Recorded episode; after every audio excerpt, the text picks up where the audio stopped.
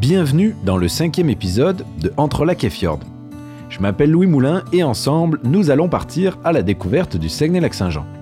Sur l'initiative de Place aux Jeunes Saguenay-Lac-Saint-Jean, je suis allé à la rencontre de ceux qui, tout comme moi, ont choisi de s'installer ici, mais aussi de ceux qui y habitent depuis toujours. Place aux Jeunes en région, c'est un organisme qui accompagne les 18-35 ans diplômés ou qualifiés à s'établir et à travailler en région. L'un des services proposés est l'organisation de séjours exploratoires sur place, mais avec ces balados, c'est nous qui t'amenons le Saguenay-Lac-Saint-Jean jusque chez toi pour peut-être te donner envie de venir vivre en région. Aujourd'hui, nous nous intéresserons plus particulièrement au développement local. Que ce soit à Saguenay, Alma, Dolbeau-Mistassini ou encore les nombreuses autres villes et villages qui composent notre grande région, le développement économique et social est au cœur des communautés d'ici. Alors pour comprendre davantage comment les mentalités changent et évoluent dans une région qui ne souhaite que grandir, je suis reparti sur les routes et je suis allé rencontrer quelques acteurs du milieu.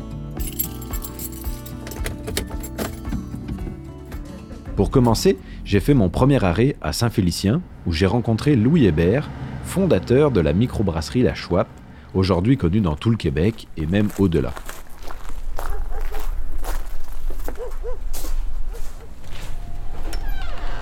Allô Salut Ça va bien? Bien toi Bien, c'est Fait que là, on va être dans le de bière pour euh, la discussion. Euh, Je m'appelle Louis Hébert, je suis euh, brasseur en chef et fondateur de la microbrasserie La Chouape. On est à Saint-Félicien, au lac Saint-Jean. Puis, euh, peux-tu nous situer Saint-Félicien par rapport au reste de la région? Donc, Saint-Félicien, c'est situé complètement à l'ouest euh, du lac Saint-Jean, entre Dolbeau et Robertval. C'est un peu la porte pour aller vers le nord, vers Chibougamau. Raconte-nous un peu l'histoire de, euh, de, la Schwab. Mais en fait, raconte-nous d'abord, avant qu'on arrive à la Schwab, ton histoire à toi, parce que euh, je sais que tu es parti quelque temps de la région pour revenir après ici. Donc, raconte-nous ce, on va appeler ça ce voyage, puis pourquoi tu as décidé de revenir ici, puis comment ce retour en région s'est fait? Alors, euh, je suis né ici à Saint-Félicien, euh, dans un milieu rural sur euh, la ferme de mes parents, sur laquelle notre voisin aussi est un maraîcher biologique. Alors, j'ai grandi justement dans les champs avec la culture, les animaux, le, biologique. Et aussi, j'ai grandi, on avait un gîte à la ferme. Donc, j'ai grandi à travers euh, de plusieurs Européens, d'étrangers qui venaient tous les jours dans la maison où j'habitais. Alors, ça m'a donné quand même euh, le fait de côtoyer des gens de, l'extérieur du pays, le goût de partir euh, voir leur pays quand j'ai été euh, majeur. C'est ce que j'ai fait euh, quand j'étais allé au cégep. Tout de suite, quand j'ai eu une occasion de partir en stage en Europe, je suis parti. Et puis, ça s'est remanifesté à plusieurs reprises à l'université. Je suis allé à l'université à, à Strasbourg. J'ai travaillé chez Bombardier en Europe. Et puis, quand, quand je suis arrivé, c'est ça, principalement à Strasbourg, il y a un de mes amis qui, euh, comment je te dirais, les week-ends, il m'emmenait chez lui, il avait une ferme. Puis j'ai, à ce moment-là, j'ai découvert une ferme, un modèle d'agriculture différent de ce qu'on a ici. Euh, ici au Québec, on prône beaucoup l'agriculture industrielle, euh, toujours plus, des machines, acheter plus de champs, tandis que là-bas, les petites fermes familiales diversifiées existaient encore. Puis moi, ça a comme été une découverte. À partir de ce moment-là, j'ai senti le besoin euh, de revenir chez nous, en fait, puis de faire un projet à plus petite échelle, diversifié. Quelque chose d'humain, puis quelque chose, c'est ça, de, familial. Puis euh, au fil des années, c'est euh, justement le projet de microbrasserie relié avec la ferme sur laquelle on cultive les ingrédients qui est, qui est né la Schwab. Mhm. Puis cette idée de microbrasserie, comment elle est née? Parce que, je veux dire, euh, oui, vous faisiez du blé, fait que forcément, il y a un lien avec ça, mais tu sais, euh, à ce moment-là, la microbrasserie, au moment où vous avez créé la Schwab, bah, tu sais, c'était plus ou moins populaire. Il y en avait quelques-unes qui commençaient à, à arriver au Québec. Donc, euh, comment ça s'est comment ça s'est- c'est arrivé cette idée-là, puis comment ça s'est créé? OK. Ben, l'idée est arrivée, écoute, c'est encore à Strasbourg, parce que dans ce coin-là, c'est une très grande région brassicole. Euh, Les grands brasseurs sont tous là, dont euh, Cronenbourg, qui est très connu en France, qui est une région, de, une, petite euh, agglomération de Strasbourg. On a été visiter avec un ami un- une fin de semaine la brasserie Cronenbourg, et puis tu peux visiter les vieilles caves. Euh, à l'époque où il n'y avait pas le froid, là, ils laissaient la bière dans, les, caves souterraines. Puis là, il y, a, il y avait une vidéo où il présentait le lien entre l'agriculture et la bière. Parce que, tu sais, dans les pubs à télé, c'est jamais expliqué. Mais là, on voyait vraiment le champ derrière, euh, le champ qui servait à faire la bière. Puis là, j'ai fait le lien qu'on cultivait déjà, c'est l'orge qui sert à faire la bière. On cultivait déjà l'orge sur la ferme. Fait que ça a comme fait un étincelle. J'ai fait le match tout de suite. Hey, j'ai peut-être un projet là, euh, pour faire avec la ferme.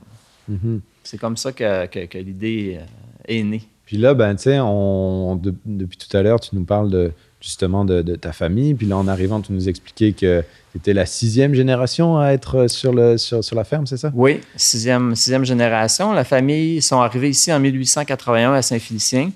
Le village commençait à se créer avec quelques centaines euh, d'habitants déjà.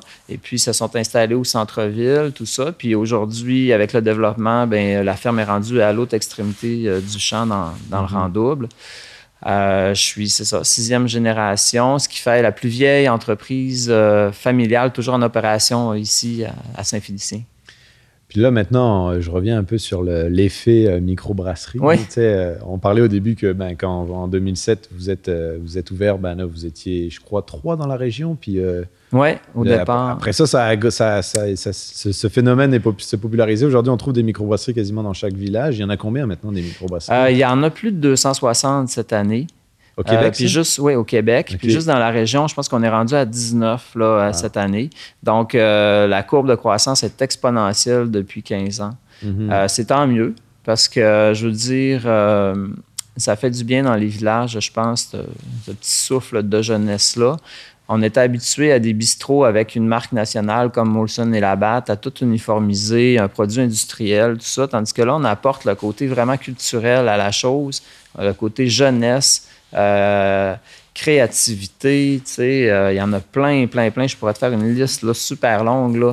Euh, Aujourd'hui, là, les municipalités qui n'ont pas de microbrasserie font des pressions pour avoir des brasseurs dans leur village tellement ils ont vu l'aspect positif euh, des petites entreprises comme ça parce que en plus de- du produit que tu fais, ben, souvent il y a un lieu de rencontre qui est associé, euh, comme nous, notre sa- salle de dégustation. Puis les gens apprécient euh, l'ambiance, la philosophie derrière. Fait que euh, c'est ça, c'est vraiment c'est normal là, que la, la croissance soit exponentielle. Puis là, on- on- il y a maintenant la route des bières de la Oui. région qui existe. Là. Fait que qu'est-ce que qu'est-ce que tu penses que ça peut apporter ce genre d'initiative aussi, puis ce genre de projet-là, parce que ça ça crée aussi un attrait touristique là, sais, Exactement, exactement. Puis euh, c'est drôle que tu parles de ça parce qu'à l'origine, c'est moi qui a euh, comme lancé l'idée aux autres brasseurs. On était à quatre il y a dix ans. Puis je les ai approchés en leur disant justement qu'on pourrait faire une route pour que les gens qui viennent en tourisme connaissent vraiment les quatre points euh, de la route. Puis euh, c'est vraiment un projet qui s'est développé au fil des ans. Au début, on avait juste une carte postale. Ça nous permettait, dans le fond, à quatre, justement, euh, d'avoir un petit peu de trucs promo, puis de partager les frais pour se faire connaître. Puis, dans le fond, de laisser la carte dans une brasserie qui permettait d'aller vers les autres. Sais, on se faisait de la publicité commune. Puis euh, aujourd'hui, c'est vraiment rendu un beau projet, la, route des bières, parce qu'on est, euh, est chapeauté par euh, la table agroalimentaire du Saguenay-Lac-Saint-Jean. Puis eux autres, ils nous ont emmené vraiment une étape plus haut. C'est sûr qu'on est plus de brasserie, mais avec eux, on a vraiment un soutien technique.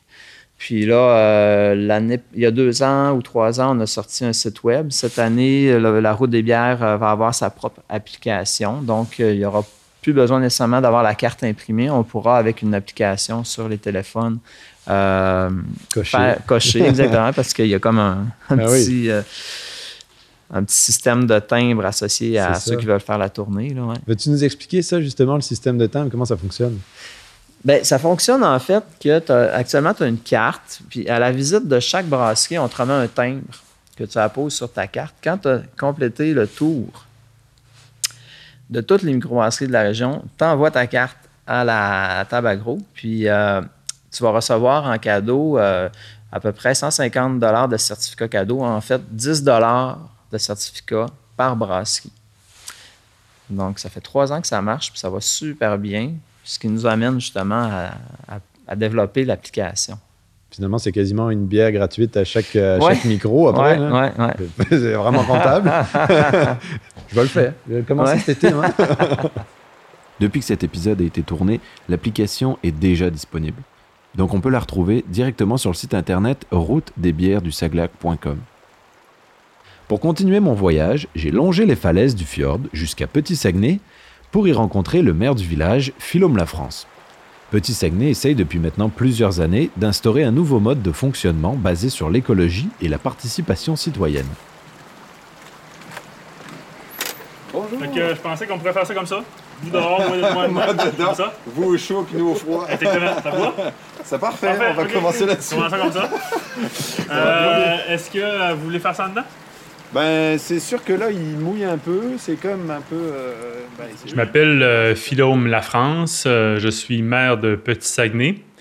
On se trouve en ce moment dans la salle du conseil au sous-sol de l'édifice municipal. avec des beaux portraits sur les murs, portraits des maires et mairesses depuis la fondation de la municipalité. et ben, moi, je suis maire depuis 2017, donc c'est mon premier mandat. Euh, et euh, avant ça, j'ai été euh, directeur du développement à la municipalité. J'ai occupé d'autres postes aussi en développement ici à Petit-Saguenay. et j'avais envie de faire avancer ma vision du développement. C'est pourquoi j'ai décidé de me présenter à la mairie, parce que c'est là que les décisions se prennent et c'est là que l'action démarre. et bon, j'ai d'autres implications dans la vie. Je suis impliqué beaucoup en économie sociale, dans des coopératives, des OBNL. Euh, et je suis également étudiant à la maîtrise en études et intervention régionales. Euh, je ne suis pas natif de Petit-Saguenay. Je suis né à Lens-Saint-Jean, qui est le village voisin, mais je suis un peu tombé en amour avec Petit-Saguenay au fil du temps à force de travailler ici. Euh, puis ma, ma, conjointe vient d'ici, donc ça aide. et on s'est établi ici il y a quelques années déjà. Et puis, ben, parle-nous-en un peu de, justement ce, que, ce qui se passe ici, parce que, tu sais, euh, Petit Saguenay, euh, j'ai l'impression que maintenant, c'est devenu quand même une place dans laquelle il y a plein de projets, puis il y a des initiatives qui sont euh, super intéressantes et super modernes, même par rapport à l'environnement et à l'écologie et à tout un tas de mm-hmm. choses comme ça. Donc, parle-nous un peu des projets qui, qui, qui vivent aujourd'hui et que vous avez réussi à, à développer. Euh, en fait, euh, un, mandat euh, d'un conseil municipal, ça, prend du temps à se mettre en marche. Hein. C'est comme une période de, flottement au début où on fait la planification, où on prépare les choses, puis c'est comme à la fin du mandat que tout déboule. Et c'est ce qu'on vit présentement. on a donc commencé par faire des réformes au niveau de la façon dont la municipalité gère ses projets et on a mis en place des processus de démocratie participative pour impliquer davantage les citoyens euh, dans, euh, dans la, préparation et la mise en œuvre des projets. Tout ça, ça a été comme un, gros travail pour préparer le terrain. et après ça, on a commencé à élaborer des projets. Il y en a plusieurs qui sont présentement sur les rails. Il y en a qu'on a réalisé également. Donc, on a investi dans l'aménagement de nouveaux sentiers euh, de proximité, puis on, dépose encore des projets pour pouvoir en faire davantage, parce qu'on veut se positionner comme une capitale euh, au Québec euh, au niveau du sentier, de la randonnée. Puis plus largement, avec le Bas-Saguenay, on veut se positionner comme une destination de tourisme et d'aventure avec les villages de l'Anse-Saint-Jean et de Rivière-Éternité, qui sont nos, partenaires dans plusieurs projets. Euh, donc, on a commencé ça, ce travail-là. Puis à côté, il y a un groupe de citoyens et de citoyennes qui se sont mobilisés pour faire un secteur de euh, ski hors piste, de ski de montagne. Donc, qu'on appelle un secteur communautaire, c'est-à-dire que c'est en autonomie, on n'a pas de remontée mécanique, on n'a pas de surveillance, on n'a pas de guidage. Euh, et les gens doivent être autonomes. C'est quelque chose qui est très populaire un peu partout au Québec et particulièrement en Gaspésie présentement. Et donc, on, les a appuyés dans ce projet-là avec la Fédération québécoise de la montagne et de l'escalade et on a commencé un premier, euh, un premier développement l'hiver dernier. On pense que ça peut intéresser les gens. C'est très à la mode. Euh, ensuite, euh, à côté de ça, on travaille sur un projet d'écoquartier. Donc, on prépare un, développement domiciliaire, mais avec des règles environnementales avancées. Et euh, on est sur le point de signer d'ailleurs avec euh, un propriétaire terrien pour réserver les terrains pour ça. Et euh, on, a, on a en tête en fait de faire ça de façon participative encore une fois, c'est-à-dire que ce sont les futurs résidents qui vont faire le processus de planification du projet. De la planification des infrastructures jusqu'à la planification urbanistique et avec un groupe de professionnels, euh, d'architectes, d'urbanistes, euh, etc., euh, qui vont déterminer quelles seront les règles qui vont encadrer le projet. Évidemment, on va avoir notre mot à dire au niveau municipal, c'est nous qui devons adopter les règles, mais reste qu'on veut que ce soit les gens qui vont résider sur place euh, qui détermine un peu quel genre d'engagement environnemental ils veulent avoir ensemble, mais on va exiger que ce soit quand même assez avancé. On veut que ce soit très euh, avant-gardiste, en fait, de ce côté-là.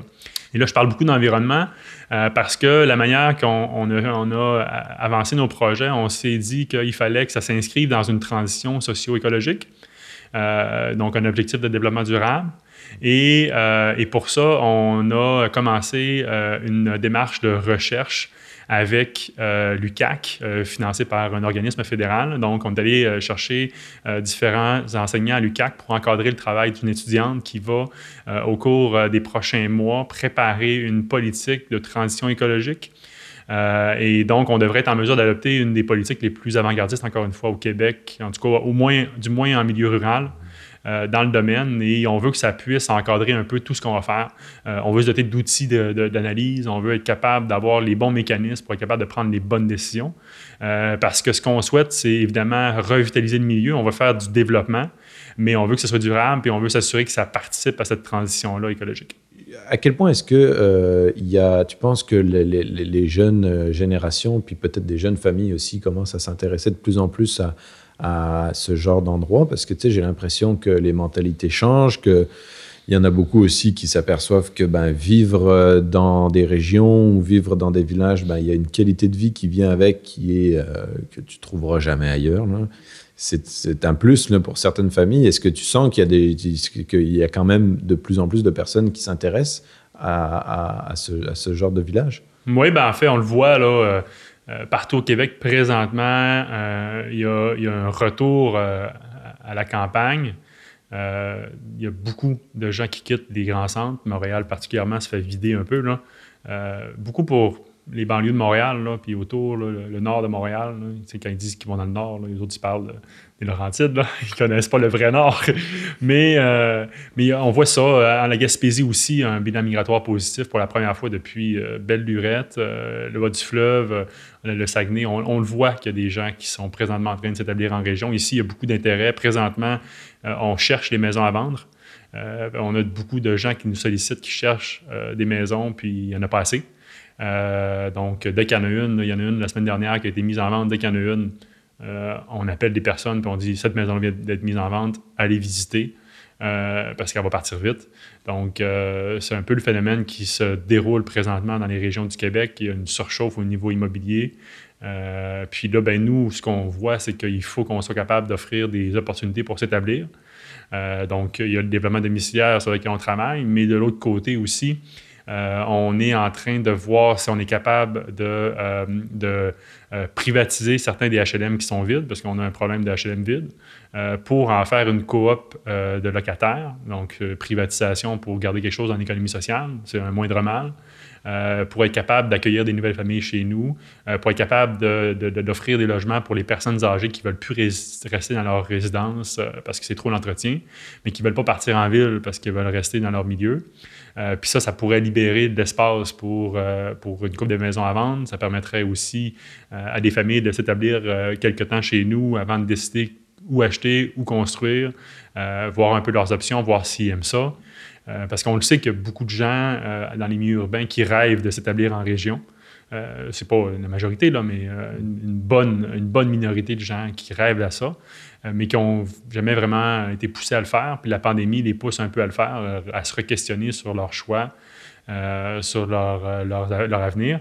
Euh, puis en plus, ben, il y a tout le développement du télétravail qui, est une tendance lourde qui est là pour rester. Donc, on s'attend à ce que, euh, après la pandémie, euh, les, entreprises, les employeurs continuent à accepter le télétravail chez leurs employés. Et on souhaite là, que les gens puissent s'établir ici puis continuer à travailler ailleurs parce que ça permet d'avoir un peu plus aussi de, de personnes avec des moyens dans le milieu qui font rouler notre économie puis qui peuvent investir dans les projets. Une des choses qui est extraordinaire à Petit-Saguenay, c'est aussi le milieu naturel. C'est ce qui fait aussi que euh, la, vie est si belle ici, parce que moi, quand je reçois des amis, des, gens qui viennent d'ailleurs au Québec, souvent de Montréal, euh, ben, ils capotent un peu sur, euh, sur le mode de vie qu'on a. Euh, on, va à la plage, puis on, est tranquille, puis ça fait partie de notre quotidien un peu. C'est comme à chaque semaine, tous les dimanches, on se retrouve là. le soir, on va faire un petit tour au quai, on va prendre un, verre en regardant le coucher de soleil. Quand il fait bien chaud, on va se baigner dans la rivière à un endroit secret. on a nos petits coins. on a une belle vie quand même en, été, puis l'hiver, ben, c'est pareil, on part avec nos skis, puis on s'en va, on se pose pas de questions. On part, on s'en va dans la nature faire du ski de fond ou, Euh, là, maintenant, on a un secteur de ski de montagne en plus, accessible euh, sans, prendre la voiture. Donc, tu sais, tout ça est tellement accessible. C'est ça qui est extraordinaire de vivre en région. Euh, puis je sais que beaucoup de villages peuvent se targuer d'avoir cette nature-là à proximité, mais le plus beau, c'est Petit Saguenay. Donc, ça, il n'y a pas de question là-dessus. Pour terminer, je suis allé à l'autre bout du lac Saint-Jean, dans la MRC de Maria Chapdelaine, pour rencontrer Carole Richer, conseillère en développement local. Bonjour. Enchanté. Moi, c'est Louis. Puis Charles-Maxime, euh, bonjour. Bonjour. OK. Alors, euh, ben, j'avais dit qu'on pouvait s'installer dans la cuisine d'été pour pas être au grand vent. Oui, ben oui. c'est tout à fait. Euh, c'est bien parfait, ça. On va aller voir ça, puis on va revenir chercher un matériel pour. Mon nom est Carole Richer.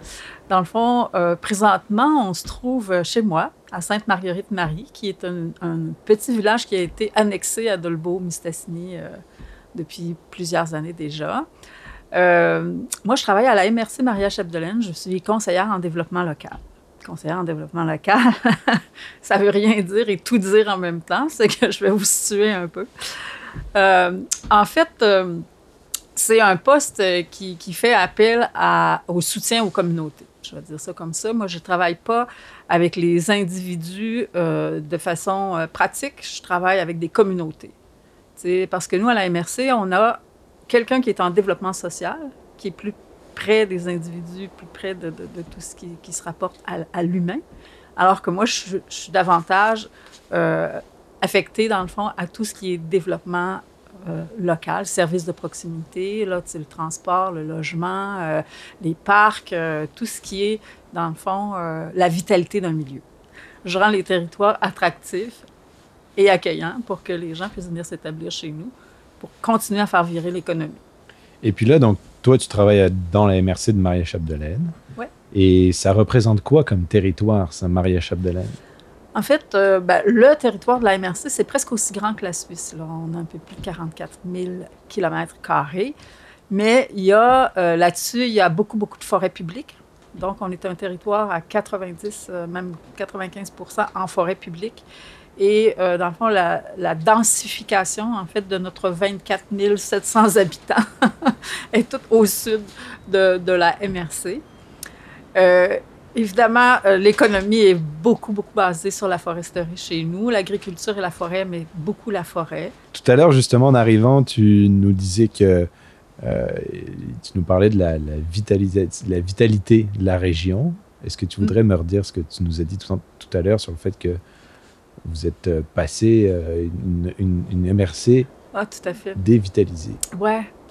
Dans le fond, le, ministère des Affaires municipales et de l'Habitation, communément appelé le MAMACH, en fait, évalue les, différents milieux, les différentes MRC, dans le fond, en fonction d'une cote. En fait, il y a des indicateurs qui, qui, font en sorte qu'on a une cote de vitalité économique. Et cette cote-là, nous, dans le fond, euh, on a, ben, en fait, euh, presque toutes nos municipalités, sauf deux, ont une cote négative. Mais quand tu passes le moins 7, tu deviens dévitalisé, vraiment dévitalisé. Donc, tu as une, cote 5, c'est 1 à 5. Et là, dans le fond, euh, nous, on en a quatre sur notre territoire, et je vais dire quasi cinq, parce qu'il y en a une qui était à moins 6,46. Ça fait que on a des municipalités qui sont dévitalisées. La principale raison, euh, c'est le vieillissement de la population, puis, euh, dans le fond, le fait que les naissances ne comblent pas les décès. c'est que comme notre population ne se renouvelle pas, puis qu'en plus elle est vieillissante, ben, ça ne nous aide pas du tout, parce que dans le fond, les gens sur le marché du travail sont en diminution, d'où la pénurie de main-d'œuvre dans plusieurs secteurs. C'est que, en fait, là, on va être pris en charge par le MAMACH, je vais dire ça comme ça un peu. Euh, ils vont, euh, on va signer une entente, la MRC va signer une entente avec le ministère et euh, on va recevoir des sous pour travailler sur, à revitaliser nos milieux. Ça prend, ça prend beaucoup de, vouloir changer les choses. sais, on ne peut pas refaire ce qu'on faisait ça ne fonctionne pas de toute évidence. Sinon, on n'aurait pas eu une population constamment en baisse. C'est qu'il faut faire différent. Comme là, il y a Saint-Thomas-Didyme présentement, qui ça fait un peu plus qu'un an, qui, eux autres, ils ont euh, vraiment enclenché toute une démarche de planification stratégique dans leur milieu. Ils ont refait leur image de marque, ils, sont, euh, ils ont euh, fouillé pour trouver des terrains pour, les, pour que les gens s'établissent chez eux. Ils sont vraiment là, en mode, euh, nous, on accueille du monde chez nous. Ils n'ont plus d'épicerie, mais le dépanneur a comme un peu fait euh, la part des choses. Euh, l'ancienne caisse populaire a été rachetée par une petite coopérative, en fait, là, qui se, trois filles qui se sont mises ensemble, puis qu'ils ont réouvert un resto là-dedans, un salon de coiffure, un, tu sais, fait dans le fond, petite vitalisation. En fait, semaine, je disais dans le journal qu'il y avait un forgeron qui s'était installé là, puis qui, apprenait vraiment comme, comme dans le temps à forger. C'est que, fait que, il y a une vitalité qui, qui, se passe, puis il y a beaucoup de jeunes sur le conseil euh, des, élus. Vraiment, conseil municipal. Fait ça, c'est la clé, je crois, que, que les jeunes euh, entreprennent euh, vraiment de se présenter aux élections puis de se faire élire dans les villages. C'est une opportunité sans précédent parce qu'il y a beaucoup de gens qui veulent quitter la politique municipale, mais qui ne peuvent pas parce qu'il n'y a pas de relève. Mais ça, c'est une opportunité vraiment de pouvoir t'impliquer dans, ton, dans le milieu dans lequel tu viens vivre. Moi, je pense que, écoute, c'est vraiment génial. Bon, c'est plate de devenir une, une MRC dévitalisée, mais ça nous donne aussi l'opportunité de réfléchir notre territoire. Moi, je dis, ça nous donne l'opportunité, ça, ce programme-là, qui est d'une durée de cinq ans quand même, ce qui est ça nous donne le temps de se virer de bord, mhm. comme on dit. Essayer des affaires, puis peut-être se planter, mais on l'aura essayé. Puis euh, semer des graines aussi pour qu'il y ait du changement significatif. Parce que si on ne fait pas autrement, ben on ne fait pas du développement local. On, on, est assis, puis on, on, se regarde dépérir, puis ça, on ne peut pas faire ça dans la vie. Mhm. C'est que moi, je pense que ça, ça, ça, va nous redonner, dans le fond, de l'air pour, euh, pour faire le développement autrement. Tu sais, on, a initié des choses intéressantes dans notre milieu, comme l'église de Saint-Stanislas. Ça nous a pris trois ans d'attacher le financement pour la transformation de l'église, dans laquelle maintenant il y a un restaurant, un mur d'escalade, la bibliothèque, une salle de projection, un comptoir solidaire alimentaire. Il y a une salle de gymnastique, le local des jeunes, euh, c'est le local de la patinoire, tout est là. C'est le centre d'achat sont passés de zéro service à tout ça. Puis là, c'est sûr que ma première question était un petit peu négative, dans le sens que là, je te parle de, de, dévitalisation, mais pour aller plus vers le positif, ça a énormément aussi d'avantages. Tout ça, tu en parlais tout à l'heure, l'avantage, c'est que ça va vous donner un budget pour avoir la possibilité. de hein. c'est ça, pour réfléchir à des nouveaux modèles. C'est ça, de création. Donc, ça veut dire que quelqu'un qui aurait envie de venir de l'extérieur, il va pouvoir essayer des choses ici aussi, ah, participer à la création mm. de tout ça. Et puis, il y a aussi le fait que, que mine de rien, la MRC aussi a, un fonds intéressant pour aider des entreprises qui veulent venir s'installer ici. Est-ce que tu veux me parler un peu plus de, de ça? En fait, notre territoire s'est organisé pour avoir des leviers de développement économique. Et on en a beaucoup. Dans le fond, euh, on, les, tout le, dans le fond, l'énergie communautaire, je vais appeler ça comme ça, parce que les barrages sur notre territoire ont été construits sur, le principe de l'énergie communautaire. Donc, le, les retombées de ces barrages-là, qu'on soit plus pour ou contre, ça donne des, des, retombées économiques intéressantes dans nos milieux pour pouvoir faire des trucs.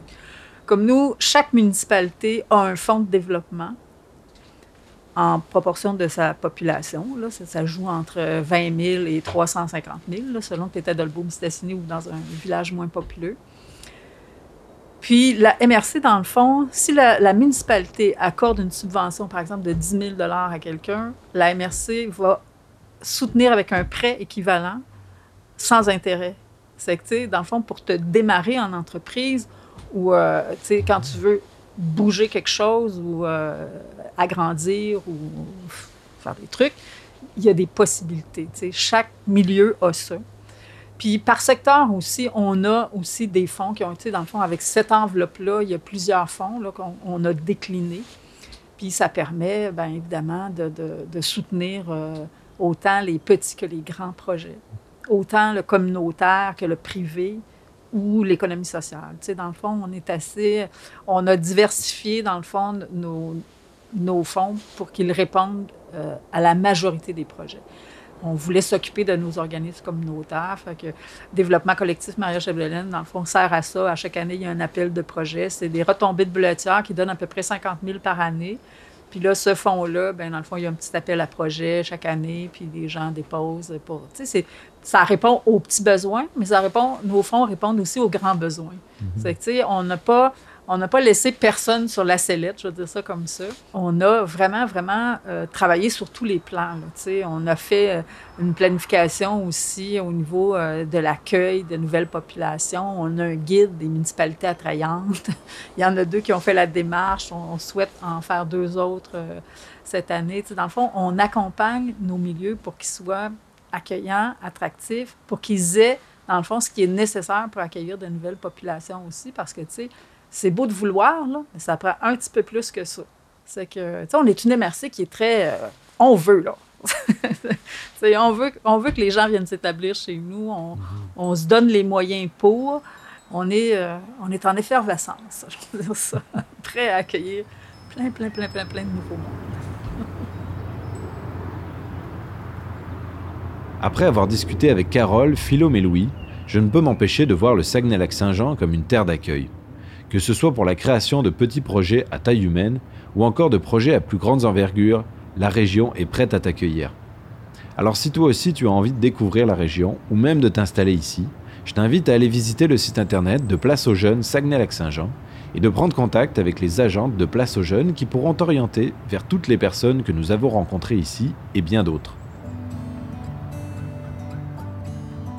La série Balado entre lac et fjord est une idée originale de Place aux Jeunes Saguenay-Lac-Saint-Jean et de Balado Boréal, produite grâce à la participation financière de Place aux Jeunes en région, du gouvernement du Québec, le Carrefour Jeunesse Emploi Lac-Saint-Jean-Est, le Carrefour Jeunesse Emploi Saguenay et Portes Ouvertes sur le lac.